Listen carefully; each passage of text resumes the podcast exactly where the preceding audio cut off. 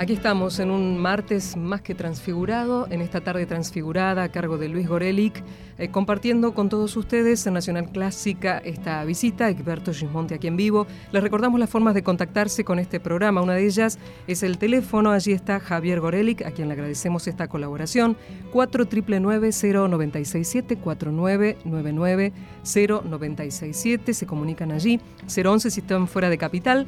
Luego también tienen un mail a donde nos pueden escribir tardetransfigurada.gmail.com tardetransfigurada.gmail.com y finalmente a través de la fanpage en Facebook Tarde Transfigurada. Si nos encuentran y también se pueden eh, allí entonces compartir con nosotros algún comentario que quieran hacernos de este y todos los programas. Así es, nos escribe nuestro colega desde Brasil justamente, Leandro Carvalho destacado colega, muy respetado amigo, felicitando por el programa, saludando a Gismonti. Carolina González también a través de Facebook se contactó con nosotros, felicitando por el programa.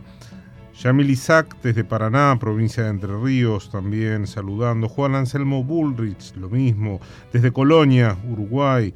Diego Bianchi y otros oyentes del programa que están escuchando. También por teléfono, Beatriz de Flores le pregunta a Gismonti si conoce al pianista Walter de Piquia o del Piquia. Yo no lo conozco. ¿Le suena ese nombre? Curioso, sí. Sí, sí, conozco, sí. En efecto, creo que se escuchó la respuesta. Gracias, Beatriz, por su, por su llamado. Tenemos mucho para hablar, pero como el programa es de música, vamos a encarar por ese lado y a ver a dónde nos lleva la charla, porque en este, en este bloque del programa me gustaría incursionar en algo que tiene que ver con lo que van a escuchar el viernes. En realidad Egberto nos acompaña, puesto que este viernes vamos a compartir un concierto en el Centro Cultural Néstor Kirchner, en la Sala Sinfónica del Centro Cultural Néstor Kirchner, junto a la Orquesta Nacional de Música Argentina Juan de Dios Filiberto. Eh, al día siguiente, Egberto dará un recital de guitarra y piano solo, también en el mismo escenario de la sala sinfónica del CCK Centro Cultural Néstor Kirchner. Eh, teníamos eh, justamente en el programa que haremos el viernes, conjuntamente, junto a la Orquesta Nacional de Música Argentina Juan de Dios Filiberto, están incluidas algunas obras orquestales que son elaboraciones de, en algunos casos, en otras son originales, escritas para orquesta hace pocos años, y en algunos casos son elaboraciones de otros temas que Gismonti ya también había grabado en otros conjuntos o en otros formatos y con otros músicos. Eh, una de ellas es una obra que es magnífica realmente, eh, todas son magníficas, pero esta es un verdadero poema sinfónico llamado Música de Sobrevivencia una obra mm, que también a mí en lo personal me hace acordar algunos de los grandes poemas sinfónicos de Héctor Villalobos, como por ejemplo Descubrimiento de Brasil y otros, una obra que tiene, que tiene mucho de todo esto que estamos hablando puesto en música, de la, de la inmigración, de la policultural que se da en Brasil. Pero antes de, de volver a hablar del mismo tema, yo quisiera preguntarle, maestro, las versiones orquestales, o sea, ¿qué gana a ver, voy a formular mejor la pregunta. ¿Qué gana y qué pierde pasando una obra de formato camarístico a formato orquestal? Porque sin duda en algunas cosas se gana y en otras probablemente se pierde. Correcto. ¿Ah? ¿Y qué, cómo, cómo, cómo, lo vive usted eso? Bueno, uh, para ser objetivo, teria que hablar de duas possibilidades. Músicas que transformei em obras orquestrais nos Sim. últimos 10 anos, 15 anos, 20. Uhum. Uh, obviamente, o interesse principal era experimentar mais a escrita de música sinfônica, orquestral, etc.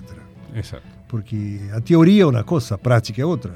Ou seja, nos anos 70, 80, estudei muita teoria sobre isso, escrevi muitas coisas, discos incluso, mas a expressão que eu conheço da música é através do piano ou da guitarra quando toco.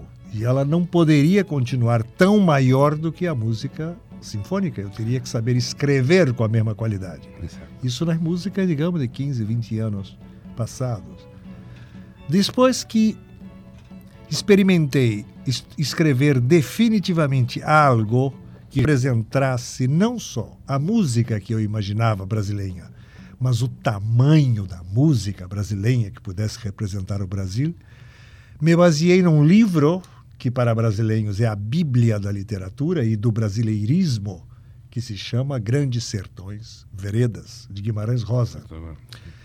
Então você compôs uma peça que se chama Sertões Veredas, divididas em sete movimentos para cuerdas e que dura 78 minutos, com os sete movimentos. Quando terminei isso, me senti preparado para um novo passo de representação sonora daquilo que eu imaginava que seria o Brasil.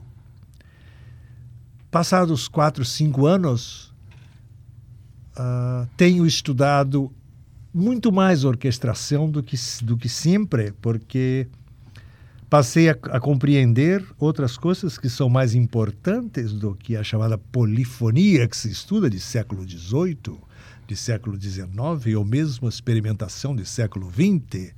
A indústria fonográfica e música música culta escrita, uh, foi muito. recebeu uma interferência muito forte da indústria fonográfica com a possibilidade de gravar em multitracks 20, 30, 40, 50, fazer edições de juntar coisas que não eram bem tocadas com, com bem tocadas, juntar tudo, equilibrar.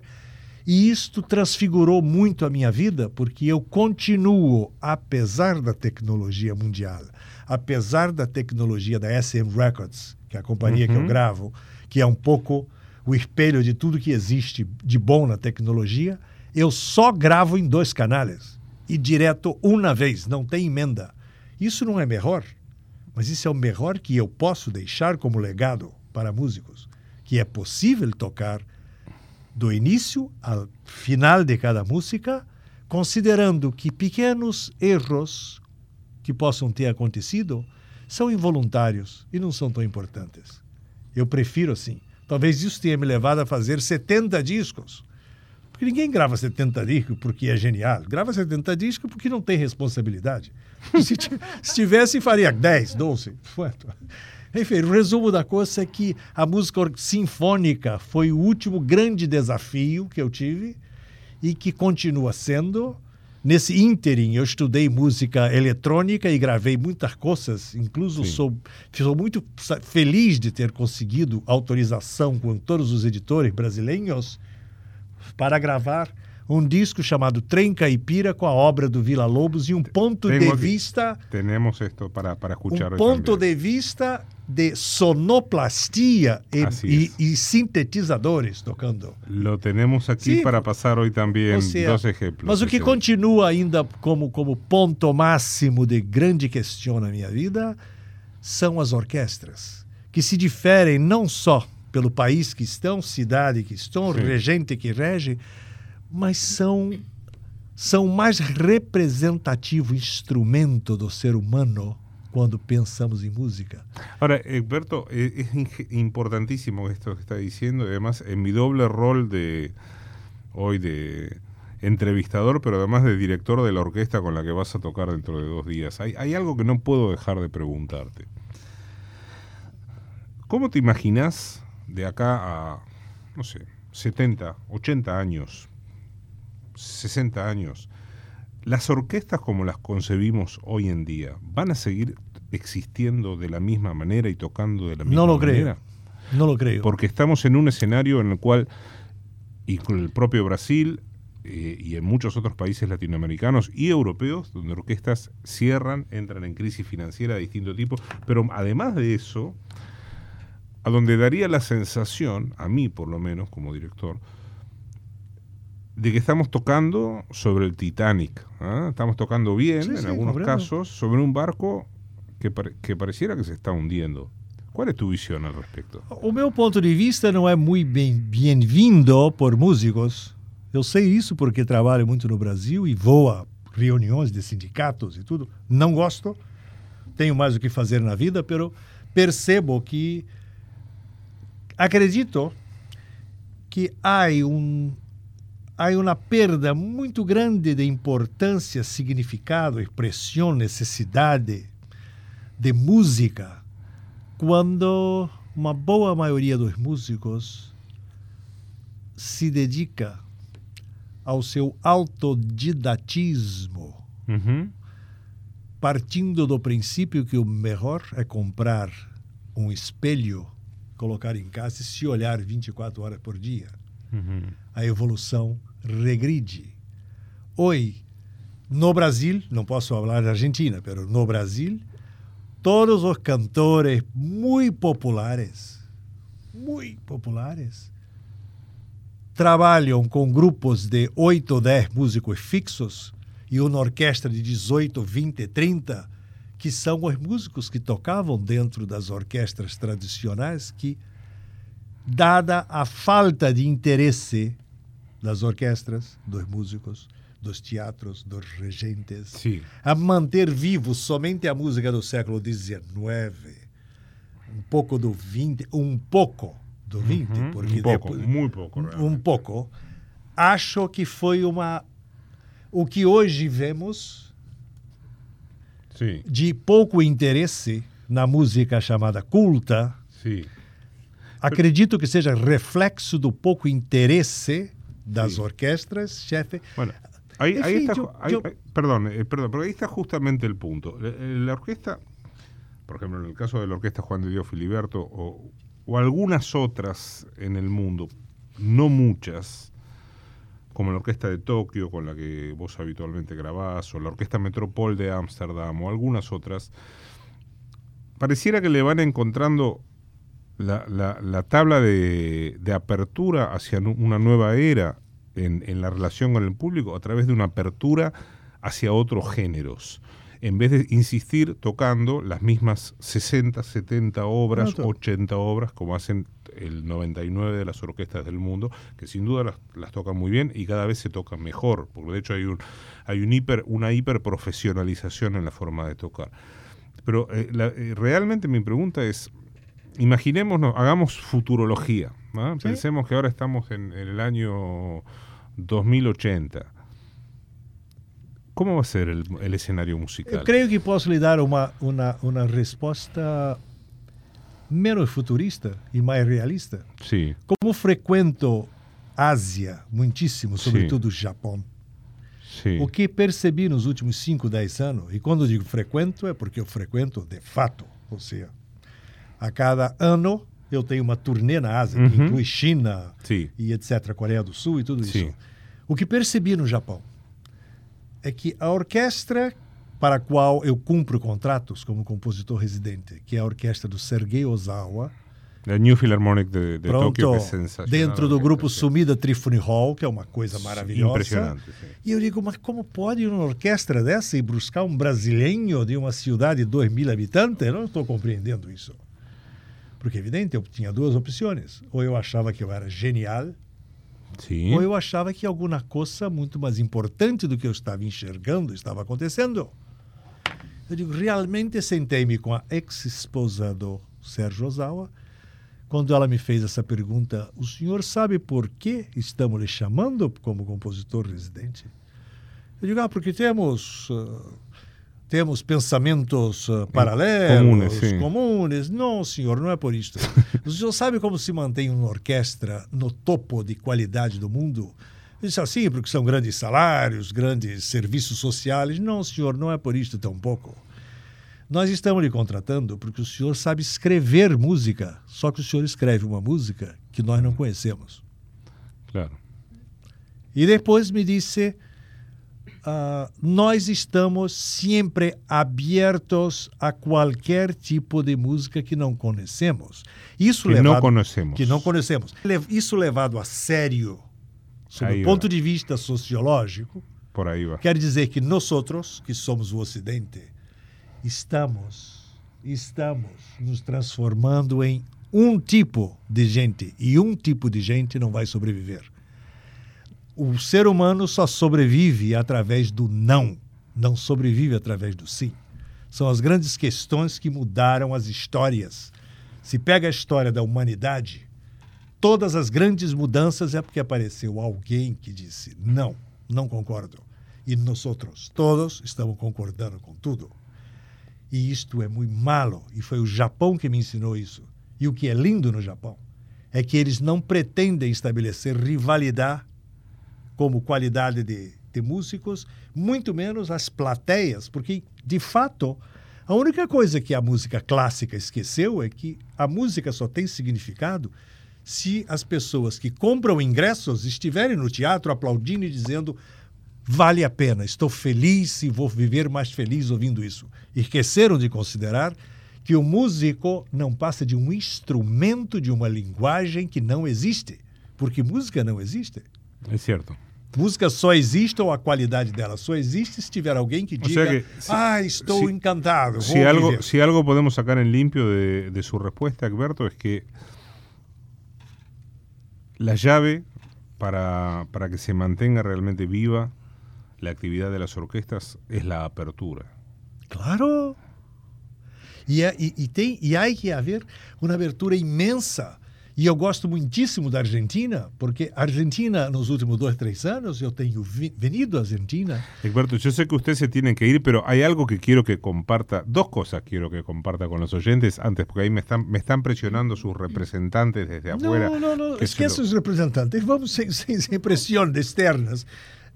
O que me gosta na Argentina é que eu tenho tido possibilidade de tocar, expressar com os teatros, desde que fiz Teatro Colón, que disse para o diretor atual, que disse, só toco se for a um peso o preço. Ah, mas de onde vai ser possível? Eu digo, esquece meu cachê, eu toco sem cachê. Eu quero isto cheio, silencioso para o Colón voltar a existir. E foi lindo. E tenho tido possibilidade no CCK de fazer concertos Sim, onde as pessoas entram e me permitem. Escuta, vou resumir isto.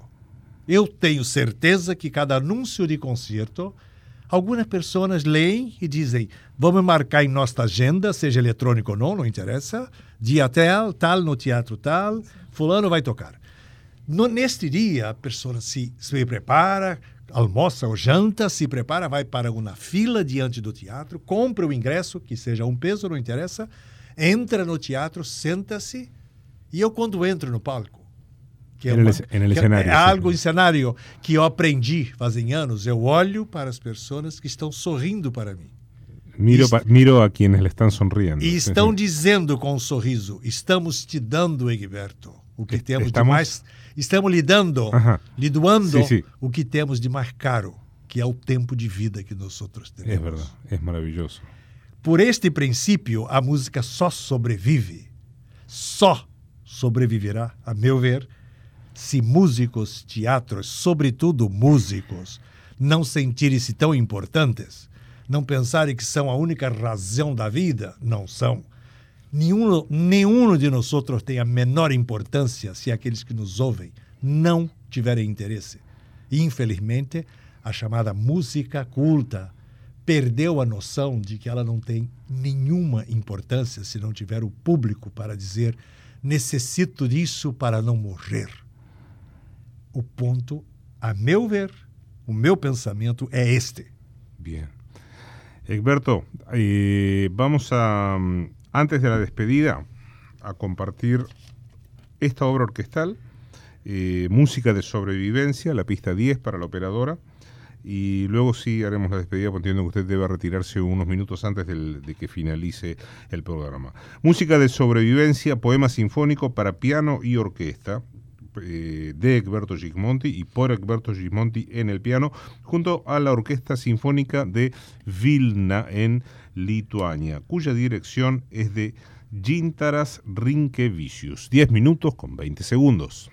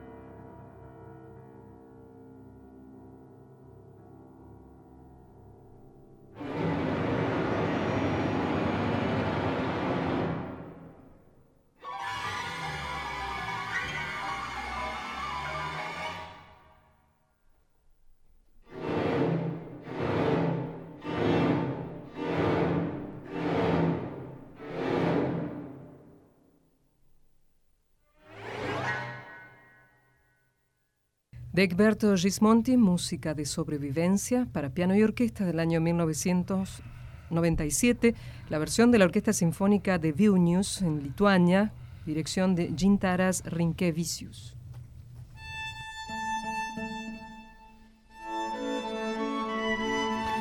Tenemos algunos mensajes de distintos lugares del mundo. Desde Tel Aviv, Arnon Zimbra, contentísimo con Egberto, dice, es el número uno indudablemente, le manda muchísimos saludos. Desde Miami, Roxana Ahmed, la gran cantante argentina de jazz, también saluda. Muy contenta. Anita de Almagro, aquí más cerca. Muy buena la entrevista, fabulosa la música. Gracias por este hermoso programa. También desde Mar del Plata, Rafael Di Moro, saludando, dice que va a venir al concierto el viernes. Ruth Kaufman desde Colonia, Uruguay, también saluda, muy contenta. Programón, dice Ruth. Patricia de Belgrano, Buenos Aires, dice, tengo la foto que le sacó a Gismonti la fotógrafa Julie Méndez Escurra en el año 1981. Vaya a saber qué, qué foto será. Egberto, a ver, ahí vamos a hablar ahora de algo que los oyentes ni se imaginan, si usted me permite, pues se lo tengo que preguntar. Vamos a ver. No puedo no preguntárselo. Esto es cierto, es una radio de música, no es una radio de chismes, estamos de acuerdo, pero aún así voy a asumir el riesgo y preguntárselo.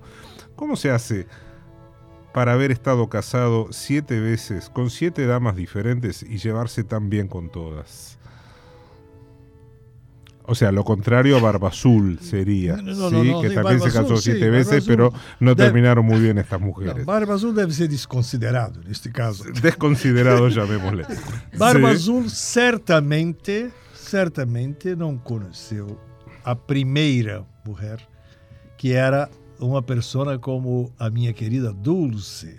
que o nome já é bastante. Dulce Neves, quien, de quien hemos oído Dulce hoy. Nunes. Ah, Nunes. Nunes, sim. Que que me ensinou muitas coisas, incluso a respeitar o tempo que ficamos juntos. Isso é uma coisa curiosa.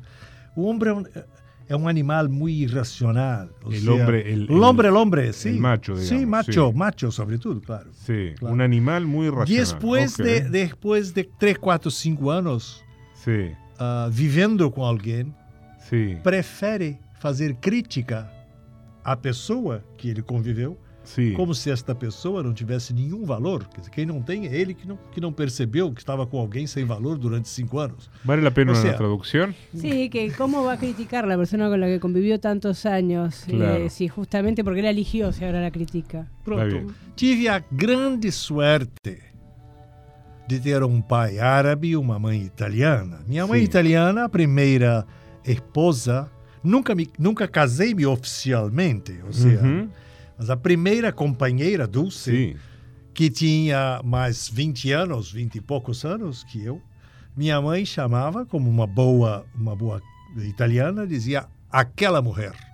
Como vai aquela mulher? É maravilhoso. Genial isso. Eu disse, não, Claro. mamãe, chama Dulce. Claro. Ainda mais Dulce, Dulce, isso é italiano, este nome, ela não é italiana. Eu digo, não, mas não tem problema. A segunda, isto parece uma comédia. A segunda, anos depois, fiquei muito amigo de Dulce, Sí. que disse: Vou te ensinar que a vida pode ser melhor do que, do que acredita. Nós vamos nos separar porque acabou entre nós o desejo da Uhum. condição de casados. Condição de casados é provisória, mesmo que dure uma vida inteira. Enquanto dure, é condição de casado. Quando termina, todo o resto que sustentou, sobretudo a amizade e a amistade, é mantida. Cierto. Quando fui casar-me, juntar-me pela segunda vez, Dulce me disse: Quem és a segunda? Eu digo: A segunda chama-se Ana Maria, que é uma grande escritora brasileira, uma grande amiga. Oi, ela disse: Quero conhecer esta Ana. Eu digo: Pois não. E fizemos uma reunião onde eu disse: Ana, esta é Dulce, que fiquei casado há alguns anos, e ela quer te conhecê-la. E ela perguntou, Ana, mas por que conhecer? Ela disse assim, porque eu gosto demais do Egberto. Eu quero saber se ele vai se casar com alguém que sabe respeitar a ele, porque ele sabe respeitar você. Eu tenho certeza. Resumo, Resumo, na sétima aconteceu o mesmo. E nos encontramos sempre, e agora vem a parte mais curiosa.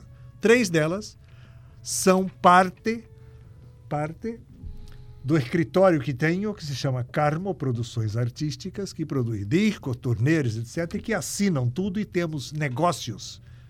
Aí está tu parte libanesa, sem A parte liba- libanesa tem um ditado maravilhoso do meu pai que eu aprendi quando tinha 8, 9 anos. Todo aquele que você pode sentar numa mesa para comer É e discutir negócio É serve como amigo. Pronto. Eso lo decía Henry Kissinger también. Pronto. Se podes comer e discutir negócio, verdade. serve para amigos. Se não, É não serve. Pronto. Então, o princípio é um pouco esse. Henry essa- Kissinger decía, don't make a business with someone you can't have dinner with him. Very good. ¿Eh? That's it. No hagas Yeah. un negocio con alguien con quien no podés sentarte a cenar. Claro, tem, tem, tem, que, tem que ser assim. Meu pai ensinava isso e, e a vida foi me levando a conhecer pessoas extraordinárias. Extraordinárias. Mulheres que mudaram a minha direção para a direita, para a esquerda. E eu me deixo levar, é? apesar de ter uma âncora amarrada no Brasil Egberto, que vamos ninguém a- me tira. va- hablamos mucho del pasado, ahora antes que te vayas y antes de despedirnos vamos a hablar del futuro. Porque el futuro es, entre otras cosas, tu hija Bianca, que es una excelente música, no suficientemente conocida aquí en nuestro, en nuestro país. Pero me gustaría compartir, antes de, pues, después de despedirte, una, una grabación de, de Bianca, del Bianca Gismonti Trío, tocando una obra tuya, Forro Bodoy Maracatú, justamente, junto al bajista Antonio Porto y el baterista Julio Falaviña. Eh, se puede decir, no sé, yo no la conozco personalmente a tu hija, pero ¿puede realmente abrirse un camino propio? O sea, ¿es fácil para ella ser la hija de Gismonti? Porque creo que es una, una mujer con muchísimo, muchísimas condiciones, ¿no? Y Bueno, está- ah, acredito que eu também tenha tido sorte através de um gesto ah, complicado com a separação de la mamã dos, Uhum. dos, dos ninhos, que de certa forma ah, desapareceu a mamã na separação Uhum. durante quatro anos e eles tinham 11, 12 anos. Então, se- minhas amigas todas e quando falo de seis, sete casamentos, não incluo a mamãe, a mamãe dos meus filhos, porque praticou uma coisa que não gostei muito, abandonou os filhos durante quatro anos. Hum. Isso eu não gosto. Então, se essas coisas eu não pratico. Mas o fato de eu ter ficado com os dois filhos, que eu tenho dois, tenho Bianca e tenho Alexandre, que é mais Uhum. velho, que aliás mostrou-se musical antes de Bianca, e é um músico excepcional. Bueno, onde quero chegar é que o fato de ter ficado com eles, tive tempo de praticar uma coisa muito importante que foi levá-los, percebendo que seriam músicos, porque isso é Claro. fácil perceber, Claro. levá-los pelo mundo inteiro para não tocarem. Primeiro, segundo ano não podiam tocar porque não tocavam nada. Mas iam para colocar os pés no palco e entender que ali é o único lugar da liberdade absoluta que tem no mundo. El escenario es el único lu- lugar de libertad Sí. absoluta. Ou seja, e é naquele lugar que eles deveriam se preparar para estar, para mostrar a todos o que tinham feito de suas próprias vidas. Era o melhor lugar. Depois começaram a tocar. Tocavam pouco, os dois, mas subiam no palco e já tocavam uma pequena música nos grandes teatros. Tocaram incluso na Sala Playel, em Paris, que é uma loucura. Dois ticos que não sabiam tocar quase nada. Eu digo, vamos subir e vamos tocar. E isso fez com que eles tomassem consciência ou a sensação da dimensão do peso que carregavam pelo nome que estavam carregando nas costas. Sin duda. Bueno, e isto fez com que eles aceitassem que em seus primeiros discos, porque cada um já gravou três, quatro discos, eu nunca participei, exceto, exceto como ajuda de produção. Pronto. Eu digo, não vou tocar nos discos de vocês, porque se vai bem, será pelo papá. Se vai mal, nem com o papá vai Claro. bem. Eu digo, vocês têm que tratar Que de descobrir coisas. E os dois descobriram, cada qual, uma linguagem diferente Y sí, de hecho, Bianca pareciera que se está volcando mucho más hacia el, hacia el jazz en sus últimas Sí, sí, diferente, diferente do Alexandre. Sí, sí. E, e, mas enfim, o que interessa é que a Bianca tem dois grupos. Ocasionalmente você está falando do trio. El trío y piano, batería el, dúo, el dúo con la otra. Sí, mas o dúo con sí, dos pianos. Pianos y vocal sí. sensacional. Sí. Egberto, realmente antes de despedirte, la verdad que estamos felices aquí en el programa. Nuevamente invito a, los oyentes de Tarde Transfigurada a poder eh, escucharlo en vivo, a Egberto, a quien tendré el, el, enorme honor de acompañar junto a la Orquesta Nacional de Música Argentina, Juan de Dios Filiberto, este viernes a las 20 horas en punto en el, la sala sinfónica del CCK, Centro Cultural Néstor Kirchner. Y el sábado a la misma hora, en el mismo lugar, Egberto Gismonti, pero en versión solo. Queda mucho por hablar, muchísimo por hablar, muchísimas preguntas por, por formular, pero bueno, el tiempo es cruel y tenemos que despedirte aquí. En nombre de todos los oyentes del programa y del equipo de Radio Nacional Clásica, Egberto Gismonti, gracias por habernos regalado estas dos horas aquí en el estudio. Muchísimas gracias. Muchísimas gracias.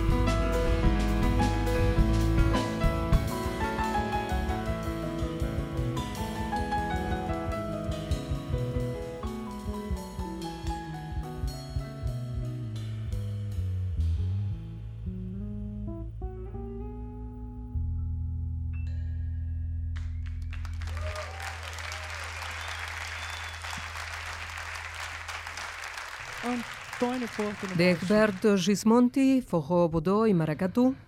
Bianca Gismonti Trío, Bianca Gismonti en el piano, Antonio Porto en el bajo y Julio, y Julio Falaviña en batería.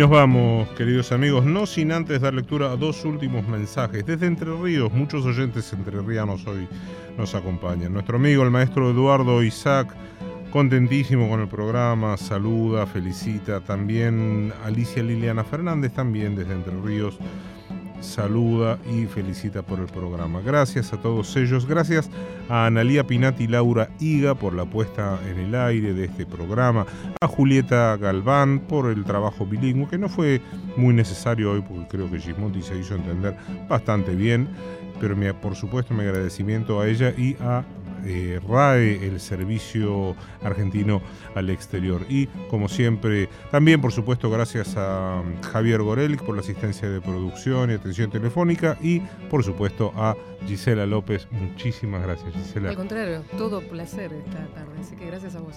Ha sido una realmente una tarde propiamente transfigurada, podríamos decirlo. Nos vamos, será como es costumbre desde ya siete temporadas. Hasta el próximo martes a las 18 horas en punto por Radio Nacional Clásica, la 96.7. Chao.